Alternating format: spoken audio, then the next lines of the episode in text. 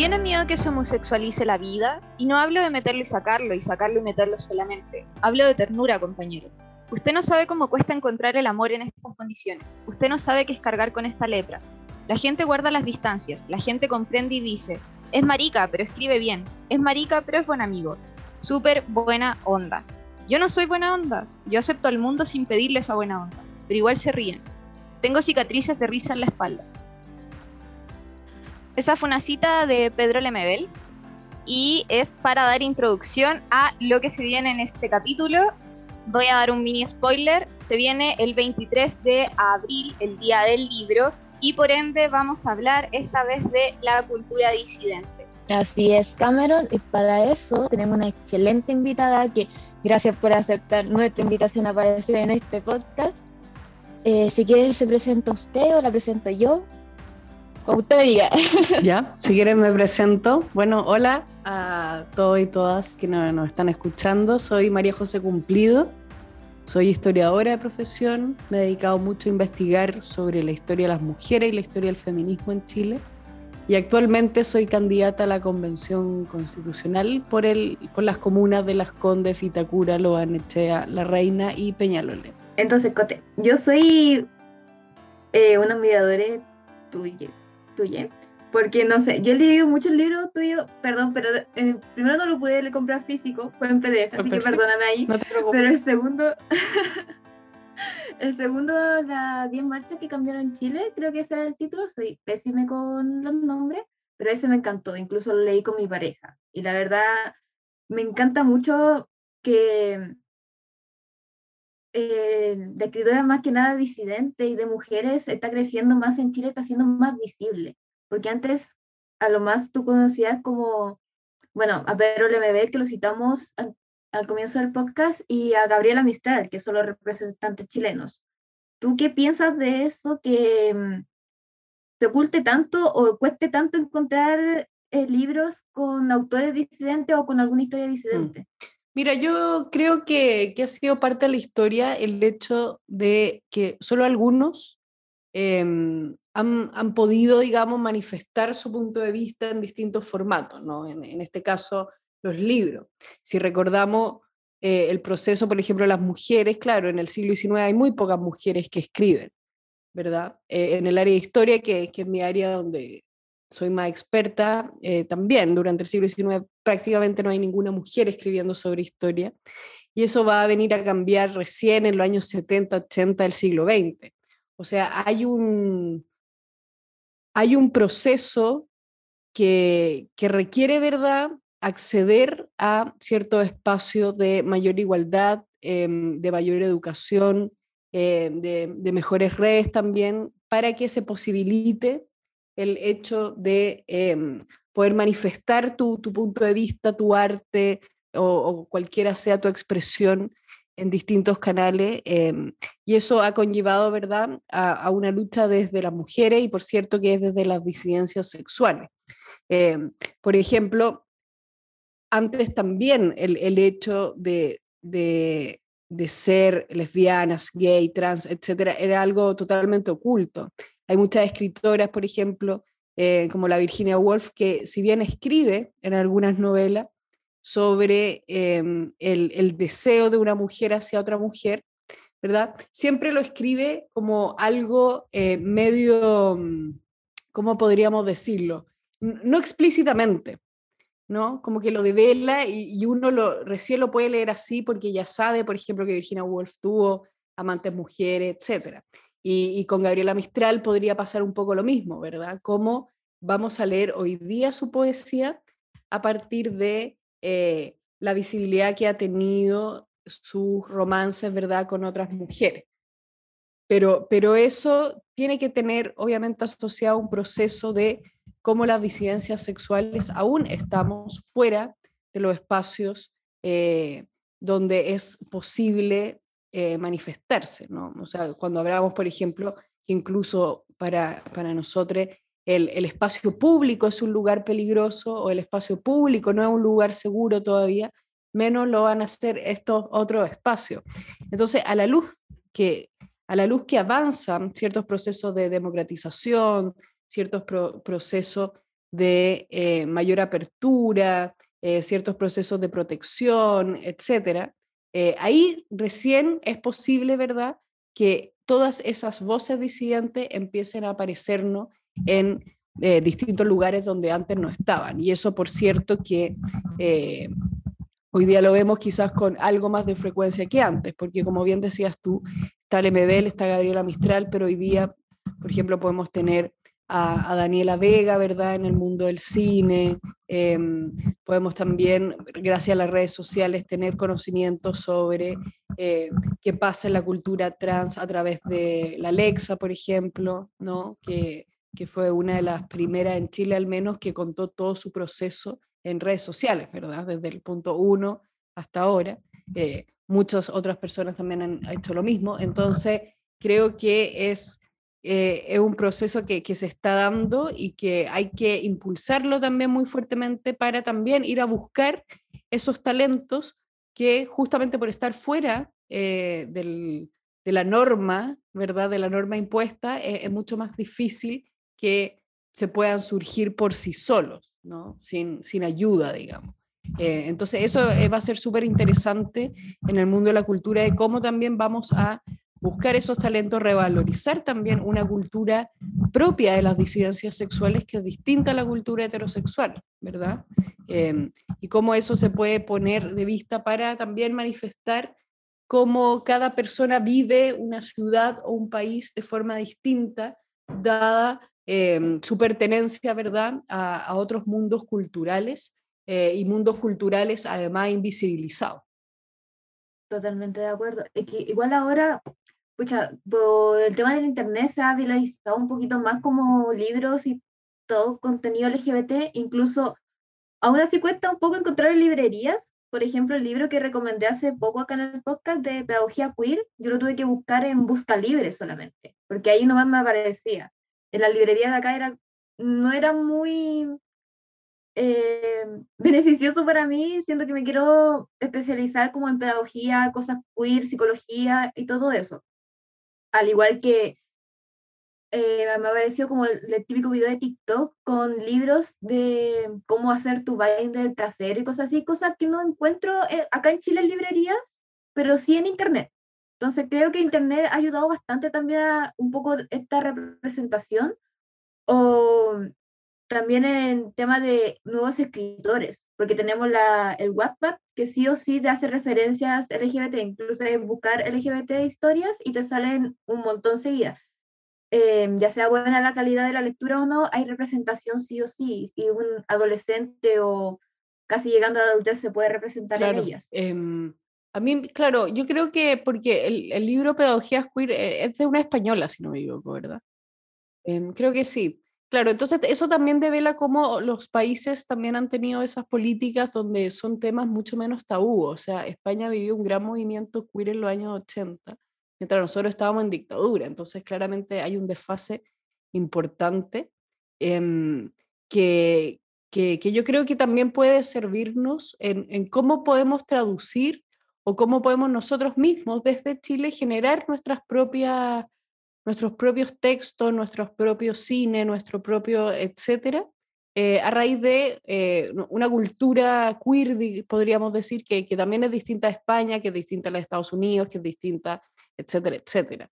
Yo creo que em, en, eso es, es, un gran desafío que, que va a requerir también como desde Chile también tenemos hoy acceso, y como bien decías tú, a un conocimiento mucho más extenso eh, de lo que podríamos tener sin Internet, ¿verdad? Porque como bien tú dices, hoy día en las librerías chilenas no es algo tan masivo que haya, ni siquiera hay una sección de libros LGBTQ y queer como hay, por ejemplo, en, Estados, en la librería de Estados Unidos. Eh, eso hay que, hay que hacerlo de alguna manera, em, porque, porque eso está en todas partes. O sea, por ejemplo, si hoy, hoy día uno buscara un libro sobre la historia de, de la comunidad LGBTQ hay muy pocos libros. Carcontardo tiene uno que se llama Raro, eh, hay otros libros más particulares, pero, pero, pero aún es un mundo que, mm, que, que se está quizás afiatando, pero que va a necesitar como señalabas muchos referentes nuevos y muchos puntos de vista también nuevos, porque obviamente puede ser muy distinto, y pongo un ejemplo, ser lesbiana ¿no? en Santiago que serlo en Arica o serlo en Chiloé, ¿no? Cómo, cómo se van mezclando también nuestros contextos culturales, eh, nuestras relaciones de clase, ¿verdad? Eh, si pertenecemos o no a un, pueblo indígena, con también nuestra particularidad LGBTQ.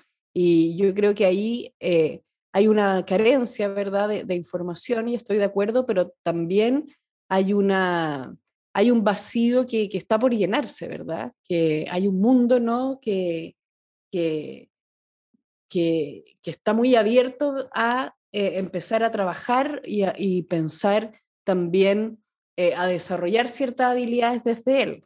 Entonces, a mí, claro, me parece súper interesante lo que, lo que tú dices de, de una pedagogía queer y, que puede ser aún más interesante de cómo podemos llevar una pedagogía queer a la realidad educacional, ¿verdad?, en Chile, que es distinta a la de España, por cierto. Eh, y, eso al final es un trabajo único y algo que también nos puede iluminar de, a partir de, relatos de otros lugares del mundo, el pensar qué somos, qué no somos y qué podemos ser. Y en ese sentido, bueno, recordé como un dato muy random que a nosotros nos pasaron en la carrera, en Chile, antes de la dictadura, era uno de los países más avanzados culturalmente a nivel mundial. De hecho, en el área de lo que eran, por ejemplo, los museos, que es como lo que yo un poco estudié, em, fueron los primeros en proponer como todo lo que era el museo al pueblo y el museo a la comunidad. Y fue una idea que partió de Chile y que irónicamente como que partió en Chile, fue la dictadura y se amplió en el mundo y todos avanzaron y Chile se estancó. Y ahora estamos como 20, 30 años atrasados en esa materia, siendo que comenzó acá. Y en ese sentido igual es interesante ver cómo al final Chile de cierto modo se estancó, pero también pensar en qué va a ocurrir ahora. Se está desestancando, están surgiendo nuevos diálogos y cómo es también esa representación. No sé si te gustaría como andar un poco en eso, porque igual lo tocaste un poco, pero siento que igual es importante hablar de, de cómo se da igualmente esta representación en la cultura disidente. Sí, yo estoy súper de acuerdo contigo en, en, que hubo mucho avance a lo largo del siglo XX de, de, distintas materias y claro, y la dictadura en muchas formas sirvió como un como una puerta ¿no? que, que impidió el que se siguiera avanzando en eso. Eh, hoy día lo que yo creo es que estamos en una, mm, en una situación donde el mundo cultural es un mundo muy mal mirado, em, es un mundo que el, que el Estado no apoya prácticamente, o sea, los artistas hoy día viven de, de los concursos, que básicamente vivir de jugar lotería año a año, ¿no? Em, en, en, gran medida el, no es, no, los concursos no te dan cierta estabilidad que necesitas, ¿verdad? Para, para vivir, para terminar el mes, para una serie de operaciones que, que obviamente en Chile están demasiado generalizadas y que esa puede haber sido también una causa del estallido, ¿no? Como nuestra vida es una inestabilidad permanente, em, donde no sabes cómo va a terminar el mes o tampoco tienes tiempo para pensar también en otras formas de, de vivir. Em, y, y en ese sentido, quienes son muy pocos los que han logrado eh, transformar el arte en, en una plataforma de, con gran visibilidad, por ejemplo, estoy pensando en, en grandes teatros o directores de cine o, autores, por ejemplo. Han sido muy pocos em, y, y, ha requerido un esfuerzo gigantesco, ¿no? Pero eso no, no implica que, el, que la cultura sea eh, accesible por todos, ¿verdad? Em, en el caso de Santiago es bien evidente donde vemos que los circuitos culturales se mueven en cinco o seis comunas máximo, ¿verdad? Em, a mí me ha pasado mucho eso de, de que trato de ir a, prácticamente todas las comunas con mis libros y si bien prácticamente todas las comunas tienen uno, al menos, un espacio cultural, los circuitos no llegan hasta allá. ¿No? Entonces, por ejemplo, en la granja puedes tener un, centro cultural, pero aquellos que hacen cultura en general no van hacia esos lugares, sea porque no los pueden invitar por falta de presupuesto eh, y una serie de cosas que, que develan también la desigualdad económicas que tienen los distintos territorios. Y obviamente, como la cultura queer ah, eh, y los sujetos queer también tienen más dificultades, ¿verdad? Dificultad en torno a, desde la inserción laboral, ¿verdad? Hasta caminar seguros por las calles. Obviamente es mucho más eh, difícil conseguir cierta estabilidad a, través de la cultura. Eh, y por eso tenemos pocos casos de, de, personas queer que estén metidos en ese mundo. Estoy hablando, por ejemplo, la María Lee Rivas, que es directora de cine, Daniela Vega, actriz, em, etcétera, etcétera. Y entonces yo creo que el desafío hoy es, uno, cómo podemos pensar un Estado que le dé garantía a la cultura, ¿no? que permita invertir en cultura para aquellos y aquellas creadores de cultura puedan, digamos, vivir y dedicarse en cuerpo y alma a, esa labor que es tan importante para la cohesión social. Y además de eso, obviamente preocuparse de que esa cultura eh, sea lo más amplia posible y represente eh, a las distintas diversidades que habitan Chile, ¿no? Porque no nos sirve tener una cultura eh, que esté desde un punto de vista, ¿no? Que sea, por ejemplo, el punto de vista de la elite.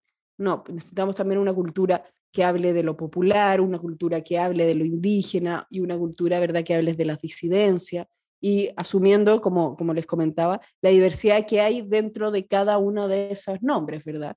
Em, em, pero eso yo quiero que, creo que requiere mucha inversión, mucha, una inversión pública importante eh, y, un lugar, y otorgarle un lugar a la cultura que sea relevante, cosa que hoy día no lo es.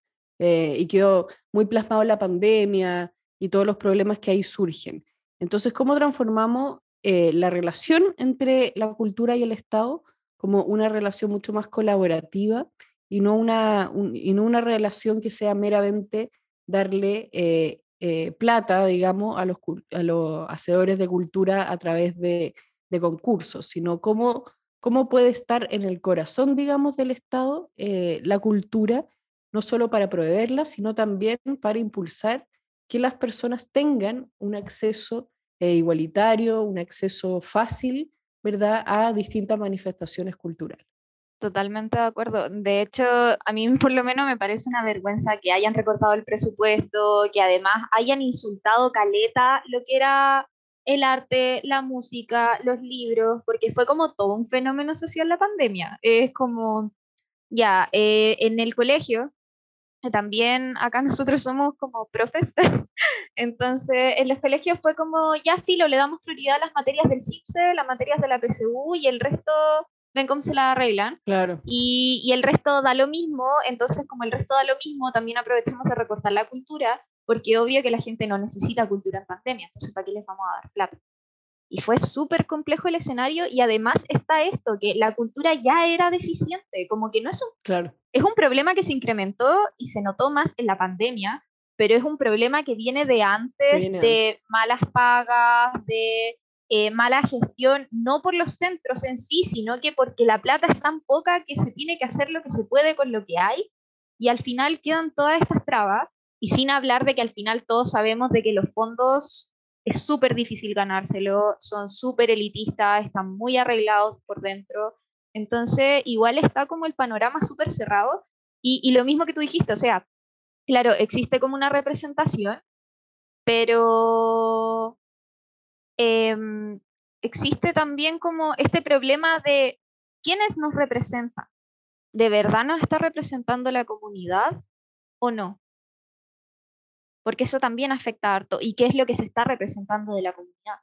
Entonces igual es como un tema fuerte cuando hablamos de cultura y sobre todo de que al final, bueno, en general la cultura como más accesible y directa es la televisión. Pero también qué pasa con todas estas otras ramas, ¿por qué nadie las toca? ¿Por qué no se hablan? O sea, también, por ejemplo, ¿por qué no revivimos lo que es el libro? Sí, yo creo que mm, a ver, dos cosas. Me, me quedé pensando en lo que decías del tema de la representación, que yo creo que tocaste un punto súper interesante, porque efectivamente em, no, cual, no todo, no todo, no cualquier persona LGBTQ te va a representar por el mero hecho de serlo. Puede representar algunas cosas, algunas problemáticas, porque obviamente tenemos una cierta cultura en común, ¿verdad? Pero muchas otras que no son en común, ¿no? Porque como estábamos conversando, está cruzado por, por otros temas, ¿no? Em, y, y, en ese sentido a mí me parece que, que lo esencial es intentar poner la mayoría de puntos de vista arriba a la mesa, ¿verdad? De obviamente que no tengas solamente una mujer trans eh, hablando por todos, sino que tengas a muchas mujeres trans distintas entre ellas, hablando desde su punto de vista. Y, y eso, y eso, tener varios puntos de vista te, te sirve porque permite eh, uno reconocerse en otro, reconocer una vida en común con otro pero también reconocer las diferencias, ¿no? Y eso permite también reflexionar, digamos, en cuáles pueden ser mis particularidades, em, qué mundo es más similar al mío, cuál otro no, eh, cuál me gusta, cuál no, etcétera, etcétera.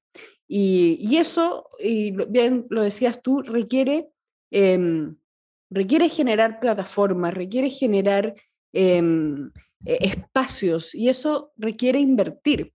O sea, si seguimos eh, con el problema de que le vamos a dar el último raspado de la olla a la cultura, la verdad no vamos a resolver nada porque los únicos que van a poder estar ahí van a ser quienes ya estaban ahí de antes, ¿verdad? O quienes por distintos motivos lograron, digamos, sortear todos esos obstáculos, algunos más que otros, y pudieron posicionarse en un lugar para hablar de ciertas temáticas. Em, pero, pero al menos lo que yo he visto es que tampoco podemos quedarnos a esperar que eso ocurra, porque eso puede tomar mucho tiempo, ¿no? Es qué podemos hacer nosotros desde nuestro lugar para generar esa cultura, aunque sea en un grupo pequeño de personas, ¿verdad? Porque yo estoy convencida de que eh, realmente el, el, impactar un grupo de personas empieza a funcionar como un dominó, ¿no? Impacta, impacta, impacta. Y eso en, términos quizás muy gruesos, es como cuando yo le tuve que explicar a mi madre que era ser lesbiana porque ella jamás había escuchado esa palabra. Eh, y eso impactó su vida y ella impacta a su círculo y su círculo a su círculo y así va creciendo eh, un relato o una visión, digamos, de, de, lo que puede ser una cultura.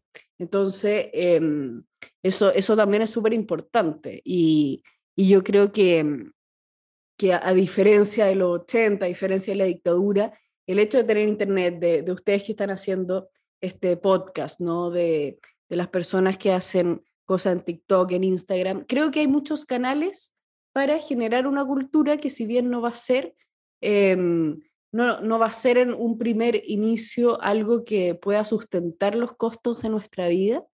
Eh, sí puede cumplir un segundo objetivo que es llevar un mensaje a distintas personas eh, y al menos tener un, canal donde se, eh, se, se tomen de vista ciertos diálogos, ciertos diálogos que quizás no están en la televisión, ¿verdad? Quizás no están en el diario, quizás no están en los canales, podríamos decir, oficiales. El punto es eh, cómo podemos tomar esto eh, y potenciarlo, porque eso, eso también yo creo que es importante, porque obviamente uno no puede pasar la vida eh, trabajando gratis. Es, o sea, ojalá pudiéramos hacerlo, pero, pero es inviable. Entonces, ahí el punto es em, cómo podemos finalmente vivir de esto o, hacer cierto encuentro o generar ciertas relaciones para que em, eso se produzca.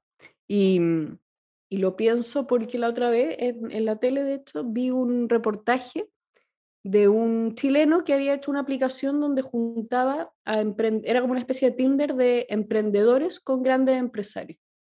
Y lo que hacía este Tinder era em, generar es una conversación entre el emprendedor que quiere ser proveedor del Jumbo, no tengo idea, para juntarse con el, aquel empresario y que necesita que en su supermercado haya cierto producto.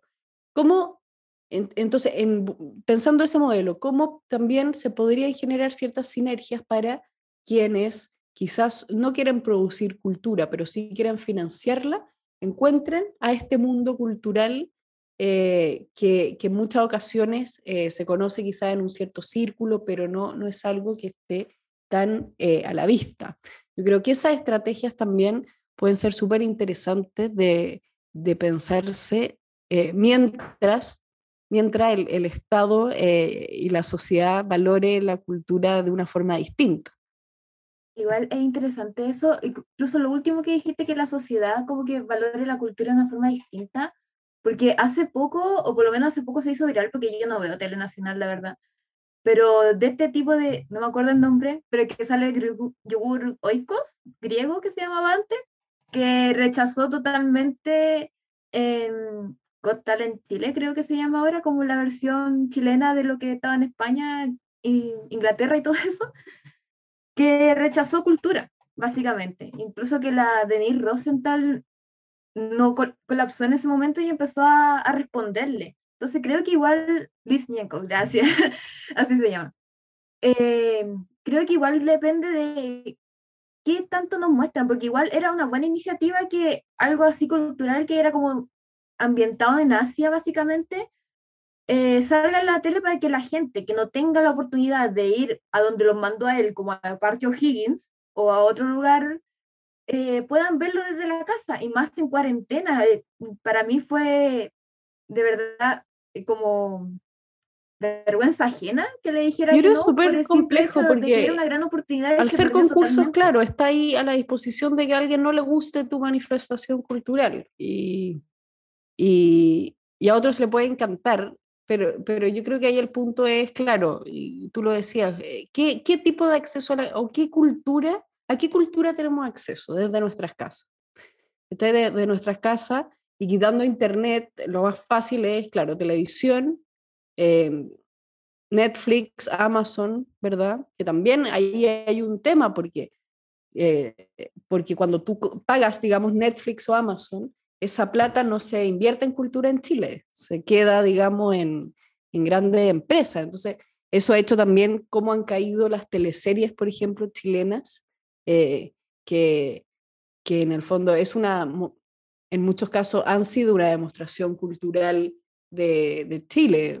Pienso en las teleseries de los 90, como Romané, que mostraba el mundo de los gitanos, Pampelusión, que mostraba el mundo de la salitrera, que ahí sí había una oportunidad a través de, de, de, de las teleseries de conocer, digamos, un, un mundo cultural que, que, que, no podíamos conocer de otra forma. Eh, y, y, en ese sentido, creo que por eso es importante eh, la posibilidad que uno tenga de acceder a distintas manifestaciones, porque, em, porque obviamente eh, es muy acotado en pandemia más, porque ni siquiera podemos desplazarnos. Eh, pero al mismo tiempo requiere esfuerzos que podrían ser interesantes como em, la otra vez estaba escuchando a un candidato a alcalde decir, mira, nosotros todos los años en eh, la municipalidad hacemos em, conciertos de música, obras de teatro, etcétera, etcétera. Y es qué pasa si los sacamos de la municipalidad y los llevamos a las plazas, ¿verdad? A los espacios públicos. Eh, entonces, en vez de tú trasladarte eh, a un lugar en específico, puedes salir de tu casa y tienes una plaza cerca o cualquier cosa, digamos, y ahí está sucediendo algo cultural, ¿no? Entonces, ahí también, yo creo que ahí, también hay un desafío del Estado de cómo llevo también la cultura a tu casa, porque, porque sabemos que no muchas personas pueden trasladarse, muchas cuidan hijos, cuidan a sus padres, eh, no pueden salir de sus casas a ver una obra, no tienen tiempo, pero es muy distinto si, si viene a ti, ¿verdad? Eh, otro tema que yo creo que es interesante es em, cuál es el rol de la televisión pública, ¿no? que en este caso debería ser TVN. ¿Cuál es su rol? ¿Está cumpliendo un rol de mostrar una cultura diversa, de mostrar distintas eh, representaciones o solamente está haciendo programas que tengan un buen rating? ¿Verdad? Eh, yo creo que, que, esos son temas que van a ser súper interesantes en la discusión de pensando en cómo logramos llevar la cultura, digamos, a la puerta de tu casa. Sobre todo en una generación que cada vez más está acostumbrada a Internet, que cada vez más tiene acceso a Internet, donde en el fondo puede buscar lo que sea, ¿verdad? Pero uno solo puede buscar cosas que conoce o que se pregunta, ¿verdad? Si tú no, nunca has tenido o no, nada eh, de, qué sé yo, teatro, nunca has ido al teatro, es muy poco probable que busques como, oh, ¿qué hay en el teatro, verdad? Tienes que conocerlo primero. Entonces, por eso es importante el cómo podemos acceder, digamos, o a conocer qué es lo que existe en el mundo de la cultura para ahí uno ir también descubriendo qué, es, qué te gusta más, qué no, qué prefieres, qué no, y ahí comenzar una relación mucho más cotidiana y mucho más personal también con lo que significa la cultura. De hecho, tocaste un punto súper interesante. Hay un montón de estudios que dicen que como que la gente siente una barrera cultural al momento de acercarse a los espacios culturales. Y que es algo de tan fuerte, sobre todo acá en Chile, de que las mismas fachadas de todo lo que son los centros culturales hacen que la gente no quiera entrar, porque sienten que no van a entender lo que hay adentro, porque sienten que se van a sentir estúpidas, porque, no sé, la educación también es pésima, entonces como que la gente al final genera un rechazo. Y, todos los movimientos que ahora se están haciendo, efectivamente, son para tratar de llevar todo esto a las escuelas, que es un paso súper importante, porque en el momento de que se lleva a la escuela y tú le enseñas como el museo vino, tú también puedes ir al museo. Y por otra parte también a lo que son las plazas, a lo que son como los sectores y salen cosas súper interesantes de eso, como, no sé, por ejemplo, eh, yo recuerdo que en un lugar donde viví, que es un pueblo súper chico, San Clemente, hacían talleres de pintura al aire libre. Entonces, los que éramos del taller de pintura exponíamos nuestros cuadros. Yo no alcancé a exponer, pero eh, exponían los cuadros y ponían bastidores con pintura para que la gente que pasara no solamente viera los cuadros, sino que también pudiera pintar al aire libre. Y era algo que resultaba súper bien porque al final la gente no solamente tenía el acceso, sino que también tenía como el hacer y uno lo invitaba como a participar del proceso. Y son cosas que en Chile están súper dejadas de lado, como que son iniciativas súper pequeñas y súper personales que impactan, pero no logran impactar más allá porque se quedan en la iniciativa personal. Entonces ahí como que queda el desafío de cómo accedemos al resto. Y, y ahí hay un tema como muy importante que es cómo las disidencias porque si ya estas iniciativas personales cuestan y parten de generalmente la, y de forma lamentable de hombres heterosis, ¿cómo lo hacemos para que nos escuchen al resto, a las disidencias en general? O sea, recién ahora, y es algo que igual lo hemos tocado como en caleta de capítulos, están escuchando a las mujeres heterosis, que también es algo brígido. ¿Qué pasa con todo lo que hay detrás? Claro. Entonces, sí eso es como el, el, desafío. No sé si te gustaría como tratar un poco de algún punto o dar algún consejo también. Mira, yo estoy súper de acuerdo con lo que dijiste sobre lo, las fachadas de los espacios. Yo, yo trabajé muchos años en la Biblioteca Nacional y nadie entraba porque era muy hostil. Y era muy hostil, toda la razón porque tú entrabas y nadie te decía, hola, estás en la Biblioteca Nacional, aquí puedes hacer esto, esto, esto, esto, y yo te ayudo. De hecho, la primera vez que yo fui a la Biblioteca Nacional para hacer un trabajo, no tenía idea ni dónde a qué piso tenía que ir, ni cómo se pedían las cosas. Y, y, obvio, no tengo por qué saber si nunca he ido, pero no había ninguna política pública que te dijera, anda a ver a esa persona que entró y enséñale cómo funciona este mundo, cómo ella puede acceder a lo que quiere acceder. ¿Cachai? Y eso pasa yo te diría que en prácticamente todos los, lugares, los centros culturales, ¿no? Que, que la primera vez es muy terrible porque no sabes nada, ¿verdad? Y, no hay nadie como con vocación de servicio eh, que te enseñe cómo funciona ese mundo. Y, también en ese sentido estoy súper de acuerdo de que la cultura no debería ser algo voluntarioso, que dependa de si el alcalde, ponte tú San Clemente, le interesa esto y al siguiente no, sino que tiene que ser una política pública, una política pública, porque también hay comunas con más plata que otras, ¿verdad? Y hay comunas que va, va a poder hacer el festival, el ciclo de cine, obras de teatro y otras comunas que no van a tener presupuesto o van a tener solamente para hacer una cosa. Entonces, yo creo que ahí el desafío es cómo el Estado se hace cargo de entregar la misma calidad de cultura a todas las 352 comunas, digamos, de, Chile eh, y con esa diversidad. Eh, y, y, en términos de la disidencia, que, que, yo estoy de acuerdo que es aún más difícil, yo creo que tiene que ser desde ya una política pública del Estado eh, visibilizar ciertas manifestaciones ¿verdad? culturales que no han estado arriba de la mesa. Y eso también requiere un trabajo colectivo de parte de las disidencias, porque en muchas ocasiones eh, tampoco hemos tenido la oportunidad de trabajar en conjunto eh, y de poder un poco aunar fuerzas para generar ciertos productos, digamos, em, ciertas intervenciones o ciertas manifestaciones culturales que tengan eh, alto impacto y que también puedan manifestar la diversidad dentro de las disidencias sexuales. Eh, y eso yo creo que va a ser algo súper importante porque, porque hoy día em, también se ve la desigualdad dentro de las disidencias, de todas maneras, ¿verdad? Eh, y es un poco lo que decía antes, o sea, ser trans hoy día en Las Condes es súper distinto de ser trans en Chiloé, por poner un ejemplo, que está ahí. En cuanto a tu experiencia de cotidiana, en cuanto a tu experiencia eh, de acceso a otras cosas, etc. Entonces, yo creo que, que, un trabajo ahí importante puede ser que, que, haya algún observatorio ¿no? de políticas culturales con, que tenga su mirada puesta ¿verdad? en disidencias sexuales, ¿eh? así como haya otro que tenga su mirada puesta en los distintos pueblos indígenas, ¿verdad? Eh, y, y, así, etcétera, para que, para que justamente se pueda entregar también una visión cultural desde esos mundos pero de una manera diversa, de una manera amplia, de una, de una manera que permita también conocer la, la inmensidad cultural que existe en nuestros grupos, ¿verdad?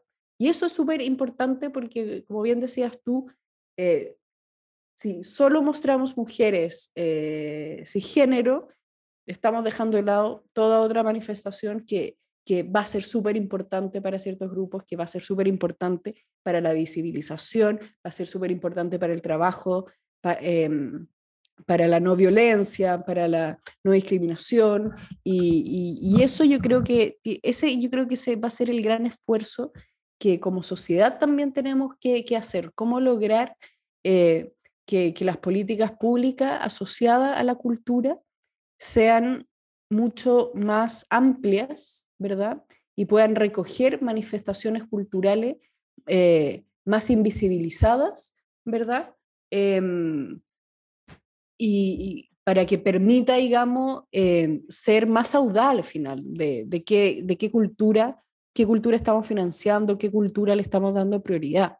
Yo creo que, que el trabajo va a ser ese, como cómo logramos llenar un poco el, el panorama con, con, la mayor cantidad de, de miradas posible eh, y preocupándose justamente de, de, todas aquellas que sabemos que están aún más eh, invisibilizadas. totalmente. De hecho, como que en la conversación me surge mucho como en la memoria eh, esta chica, no recuerdo el nombre, pero que es de África, como general continente, no recuerdo la parte específica, eh, que habla del relato único y cómo el relato único al final va generando relatos únicos y va afectando toda una visión de mundo y que es súper peligroso porque, claro, te visibilizan, te muestran, pero te muestran un relato único una y otra y otra vez y el problema que al final comienza a pasar con toda nuestra cultura es que mientras no se le da la voz a la disidencia y mientras es desde un punto de vista, lo que siempre hablamos como heterosis, eh, queda ese relato único, como que bueno, lo hablamos también en un capítulo anterior, como la clásica historia que no, hay más que la salida del closet, no hay más que la transición.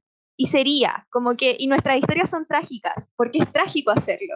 Y no existe más, ahí queda. Como que ahí tenéis tu representación social y, y nunca se habla como de, de, las otras cosas y al final termina volviéndose peligroso porque quedan de lado todo esto otro imaginario. Claro, sí. Entonces igual es como Estoy súper de acuerdo. reflexionar en eso. A mí me parece también súper interesante la crítica que puede venir o de, de, ciertos, claro, de ciertas, voy a poner un ejemplo, de ciertas películas o novelas eh, que como bien decías tú son un relato único donde pasa esto y esto otro y nada más. Eh, pero, pero lo que iba es la importancia también de producir crítica dentro, ¿verdad?, del mundo de la disidencia. Y un ejemplo es eh, la película El Medel, donde todos los actores eran hombres cis hetero, ¿cachai? Y uno se preguntaba, pero ¿cómo no va a haber ningún actor, actriz que, que pueda hacer el papel, digamos, que, que representa mucho mejor también y que entiende mucho mejor de un personaje que, que está súper invisibilizado en nuestro cine, ¿no? Entonces, ahí, ahí también eh, yo encuentro súper interesante cómo, cómo podemos producir a través de estos mismos podcasts, blogs, etcétera, una mirada de, cómo estamos hoy día siendo representados, ¿verdad? O, o, qué miradas faltan. Y eso a mí me... Eso también puede ser un producto cultural súper súper importante para borrar el relato único. Porque otra crítica que escuché mucho a propósito de una mujer fantástica era que eh, todo era un ambiente de elite, ¿verdad? Todo estaba eh, eh, enmarcado, digamos, en un Santiago de elite, en un Santiago verde, un Santiago bonito, ¿verdad? Que, que, muchas veces ni siquiera parecía Santiago o no identificaba el Santiago donde la mayoría de las personas vivimos, ¿verdad? Que no es verde, es café. Em, entonces, yo creo que eso también eso puede ser súper interesante, el, cómo mantener el pensamiento crítico y también cómo nosotros desde la disidencia no nos compramos ese relato único solo porque, oh, está mostrando trans, que hemos avanzado como país. No quedarse en eso, sino es como, ok, pero ¿qué está mostrando? ¿Cómo está mostrando? ¿Qué de eso no está en mi vida o en la vida de mis amigues o en la vida de, mi, de las personas que conozco, ¿verdad? y, qué es lo que falta, o, también cómo nosotros podemos producir historias que no están en ese, ese mundo. Y es un poco lo que a mí me pasó cuando escribí Chilenas. Ese libro nace desde la experiencia de que yo leía historia, leí historia, leí historia de Chile, pero nunca había mujeres, ¿no? Eh, Después empiezo a mirar la ciudad, no hay estatuas de mujeres, ¿dónde están las mujeres? ¿Qué hacían las mujeres mientras todo esto estaba pasando en nuestra historia? Y ahí fue que se me ocurrió la idea de escribir chilenas, justamente para visibilizar esas historias que no estaban arriba de la mesa. Eh, yo creo que eso es, para, para generar cultura, yo creo que es súper importante el, el, observar y, y, el dudar también de, de cómo qué es lo que nos cuentan y cómo nos están contando esa historia. Claro, como que eh, lo que pasaba, este, estos tipos que actuaron en Una Mujer Fantástica, yo también la quedé pensando como, pero ese es hetero, ¿por qué está ahí? Como los personajes que identificaba, ¿por qué están ahí? Hay muchos actores, actrices eh, que son capaces y son parte de la comunidad que pueden representar mucho mejor que alguien hetero cis. Incluso eh, ahora hace poco, por lo que, no hace poco, sino que hace un tiempo atrás, eh, un chico que participó en El Reemplazante, un actor, está haciendo como una colecta para hacer una, un largometraje que se llama La Isla de las Gaviotas, que va a tener representación trans y no binaria. Y lo encuentro bastante interesante y súper bueno para seguir incentivando este cine LGBT acá en Chile. Aparte que ya tenemos como un poco representantes, o los representantes que de repente tenemos no ocultan como lo que pasaba con eh, Gabriela y Doris, que eran como, oh, sí, son buenas amigas, nomás no pasa nada. Em,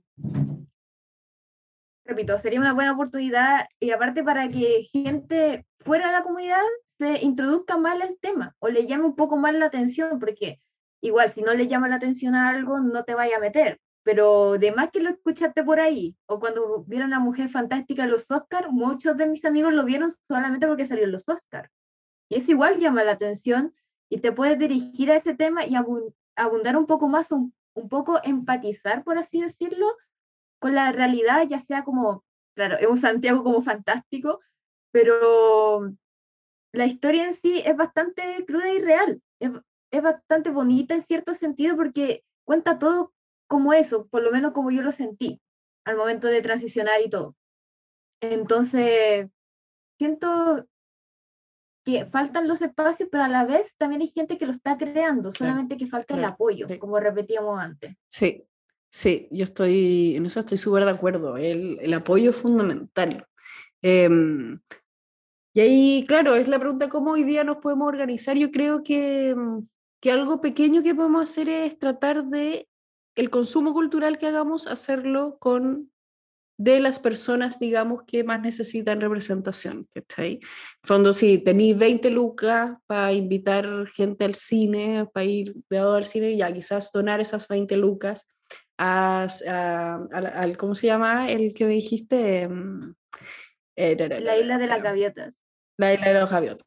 ¿cachai? Como también nosotros nos podemos hacer responsables de nuestro consumo cultural. ¿cachai? Em, yo creo que eso también, aunque es más pequeño, eso también puede ayudar mientras em, logramos que el Estado, digamos, haga un, haga un aporte significativo. Em, es como algo del día a día, ¿cachai? O si, no sé, si quieres, qué sé yo, comprar un libro, quizás comprar libros o el, que te vas a comprar que sea de alguien que tiene menos eh, visibilidad, que quizás necesita eh, ese dinero más que otros, eh, total el otro se puede piratear, ¿cachai? Como, ¿dónde apostamos, digamos, nuestro, el, el dinero que nosotros le, le, damos, digamos, a la cultura o con el que financiamos la cultura, ¿cachai? Yo creo que eso es algo que, que uno puede hacer y que, y también como siendo responsables de cómo impacta nuestro, nuestra economía ¿cachai? a la economía de los otros. Y eso lo mismo que, que en el fondo es la economía circular, lo podemos llevar, que siempre va a ser mejor comprarte un café al, al, señor que tiene el negocio en la esquina que un Starbucks, porque la plata que tú le das al, al señor de la esquina, él, ese peso, esa plata la va a usar también para algo que quede, digamos, o en el barrio o en el país. En cambio, Starbucks, esas, esas 10 lucas van a quedar en Estados Unidos. Eh, entonces, yo creo que esa forma también de pensar de manera más colaborativa y de manera quizás más responsable con el impacto que uno puede tener sobre otros indirectamente, creo que también es un camino em, que nos puede ayudar mucho como, como comunidad LGBTQ. El, el también cómo de a poco podemos nosotros generar una comunidad capaz de eh, ayudarse mutuamente y capaz de em, plantear la necesidad, ¿verdad?, de visibilizar estos temas, ¿cachai? Eh, y cómo y cómo quizás uno va a privilegiar quizás el, el, consumo de esos productos culturales por sobre otros, con el fin también de impulsar un, un cambio distinto. Em, eso, eso es algo también súper importante, que hay que ser consciente y muchas veces una lata, pero, pero que también puede tener un impacto que, que hoy día no, no, no, no es tan fácil verlo. De hecho, con lo que dijiste me acordé como de dos cosas particulares, que fue una, es que Luis Ñeco también en este programa como de talento eh, le faltó el respeto, porque fue básicamente una falta de respeto a gente que fue, que era, creo que del espectro no. El tema es que usaba pronombres neutros. Y él fue y les dijo así como, no voy a estar ocupando el todes. Como, me perdonan, pero no voy a estar ocupando el todes. Y al final toda la gente de la comunidad fue y fue como, claro, cuando tuviste que interpretar el papel en Tengo miedo torero y te dieron las lucas, puta, hago de la traba. Y después, después, ¿dónde queda? O sea, te enfrentáis a la comunidad y hasta ahí llega el respeto. Y la otra cosa que también siento y comparto mucho es cómo administramos el dinero y a quienes les damos como la fuerza de representación.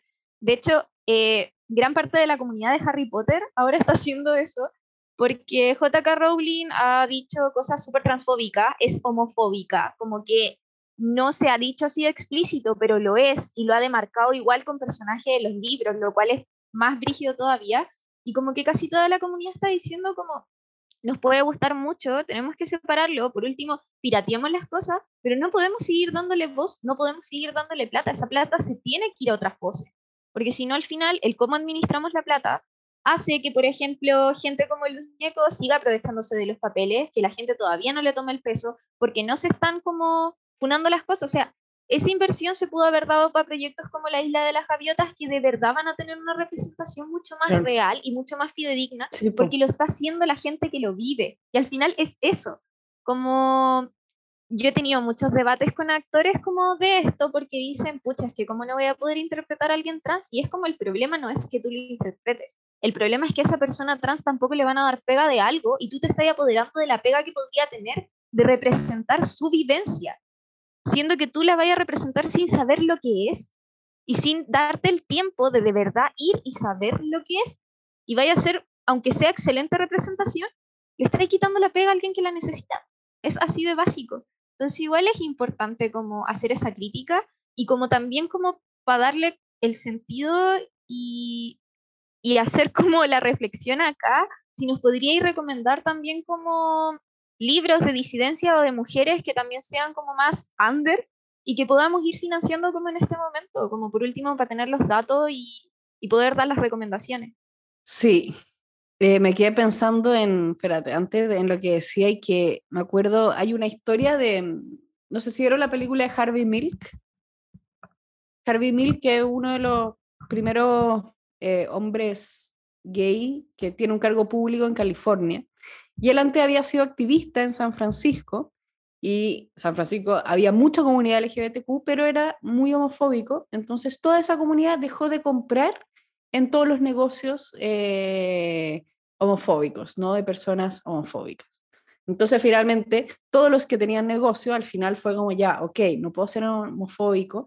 Y aunque la intención haya sido solo defender su negocio, al final, al abrirse y al conocer a esta persona LGBTQ, empieza a cambiar su mirada solamente por el hecho em, de, de, conocer a esos otros que antes simplemente solo les daba miedo.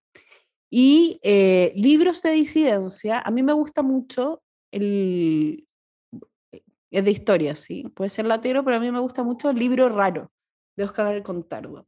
Y me gusta porque em, es el único libro que, puede contar cómo ha sido vivir siendo gay, siendo lesbiana, siendo trans en Chile desde, digamos, sus orígenes prácticamente hasta hoy y cómo han cambiado y cuáles han sido los personajes em, que han escrito sobre esto o que se ha sabido que eran y cómo la sociedad también ha, pasado por distintos, por ejemplo, discursos homofóbicos.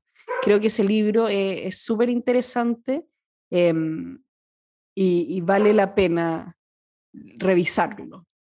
Eh, ¿Qué otro? Bueno, ahora me estoy leyendo el libro Antología Feminista las Tesis, eh, que, está re bueno también porque, porque muestra distintas aproximaciones y distintas miradas eh, sobre el feminismo. y obviamente el feminismo ha sido fundamental para la lucha LGBTQ em, en el mundo. Y otro libro que me leí hace tiempo, se, ¿cómo se llamaba? Em, es de un español que habla como por una, es como una cultura queer.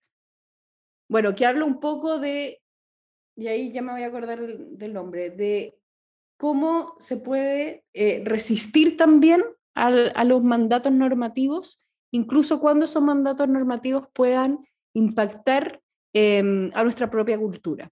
¿Cachai? Como eh, nosotros nos podemos eh, acomodar también a ciertas normas de vestimenta, a ciertos comportamientos, ¿verdad? Que, que, que lo aceptamos porque son los que nos han permitido estar en el espacio público de manera más segura, por ejemplo.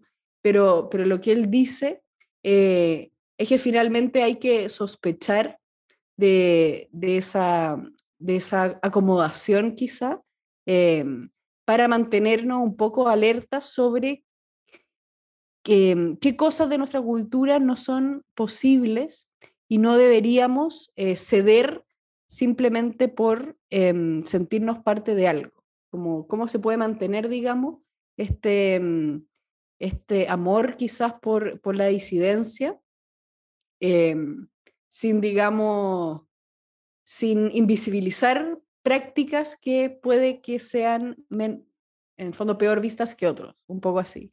No me acuerdo ahora cómo se llamaba, pero es como, em, lo tenía por acá. Bueno, pero se lo voy a mandar cuando lo encuentre. Ahí lo manda por interno, no hay ningún problema, lo publicamos en la página después.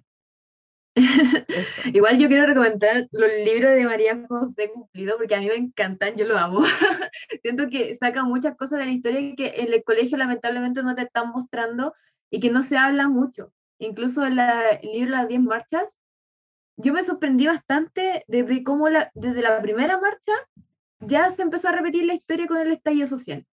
Fue como, oh, y esto te suena, y le leía como el párrafo a mi pareja y fue como, mmm, esto pasó el 18 de octubre. Era como muy, como explotar la cabeza. Y claro, sale la marcha LGBT, que aunque no había como mucha cambio, porque igual las marchas LGBT son como entre comillas más pacíficas en cierto sentido, eh, sí dio un gran paso que fue la primera y que más o menos se aproxima mucho a los disturbios de Stonewall. O sea que no estamos tan atrasados en ese lucha de derechos a comparación de los países como primer mundista, se podría decir.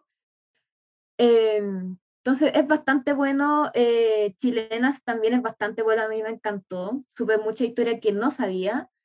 Y mujeres, eh, corrígeme si, me equivoco, mujeres rebeldes chilenas de Chile, algo así. Chilenas rebeldes. Chilenas rebeldes. Chilenas rebeldes. También es muy bueno, incluso se lo comenté a una amiga, oye, eh, va a estar invitada a la Cote eh, del libro que leíste hace poco, por si queréis escuchar el podcast así haciendo promoción.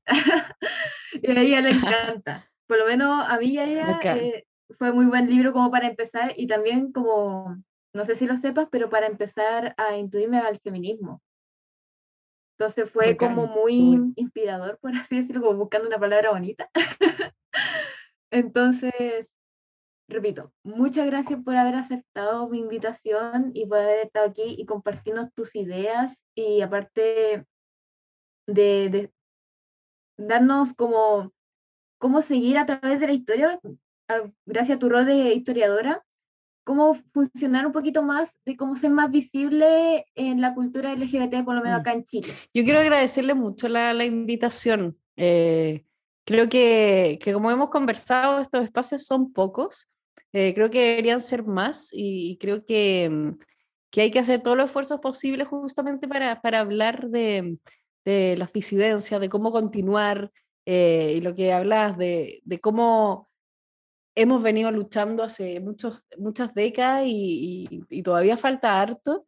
Y yo creo que eso solo se puede lograr con apoyo y con, con bastante unidad y con conocimiento también de, de, cómo, de cómo es formar parte de las disidencias desde distintos lugares y cómo cada persona, eh, desde lo que sabe, desde lo que ha vivido, desde su mirada, también nos aportan em, Em, muchas perspectivas que, que, son importantes justamente para, para tener una visión más amplia y una visión cada vez más compleja eh, y menos caricaturizada de, lo que es finalmente ser disidente y, y, qué es lo que nos falta y, y qué es lo que necesitamos también para protegernos a nosotros mismos y a nuestra cultura. Totalmente, y aparte de la representatividad que debemos tener, ya que es escasa y claro, nos quitan como un lugar a actores y actrices de la comunidad porque un heterosis quiso el lugar. No es, como dijo Cameron, no es el problema que ellos quieran hacer ese papel y que lo hagan. El problema es que están ignorando a, un, a alguien de la comunidad que puede hacerlo y representándose, representándose a sí mismo. Es el mayor problema no es que nos, moleste que, o sea, entre comillas sí, pero no tanto, ah, que, no, eh, que esté un heterosis ahí en pantalla representando a alguien trans o a alguien eh, homosexual, no binario, sino que quita pega, lamentablemente quita pega porque la industria en sí del cine no toma mucho en cuenta estos protagonismos al no ser que la historia se base en algo triste para poder meterlos o que sea como justo la prostituta trans, o justo, eh, no, que es un niño y la trama conviene que sea así, así que lo vamos, a traer un personaje trans acá. Bueno, y además, sí, y además el otro tema es que cuando uno ve eh, personas trans en la tele, siempre están haciendo de trans, como, ¿por mm. qué no pueden hacer de cis? Claro. ¿Por qué no hay que...? Y eso también es, es un tema, porque yo creo, claro, si si un heterosis puede hacer de trans, ¿por qué no hay trans haciendo heterosis? ¿No? Yo creo que eso tiene que ver con, con cómo eh, tenemos a, distintas personas haciendo distintos papeles y no solo a un gran grupo en su mayoría haciendo todos los papeles. Eso sí, hace poco vi una película eh, que lo compartimos en un grupo que tengo por internet, que creo que está nominada a los Oscars. Es una historia donde una chica se venga porque a su amiga eh, la abusaron físicamente. Entonces ella va buscando hombres para vengarse, no tanto como violencia, sino que, no sé, se hace la, la drogada o la curada de repente para después encararlos, básicamente. Entonces, la jefa de ella es la actriz de Orange is the New Black, la actriz trans, pero no dicen que es trans, y a mí fue como, me encantó, me encantó, o sea, es como una mujer. la jefa, sí, como totalmente, se dio algo normal. Se dio algo normalizado sin que tener que decir o meterla de cierta forma que es trans. Fue bastante bonito verlo y fue como lo que más me emocionó de la película, la verdad.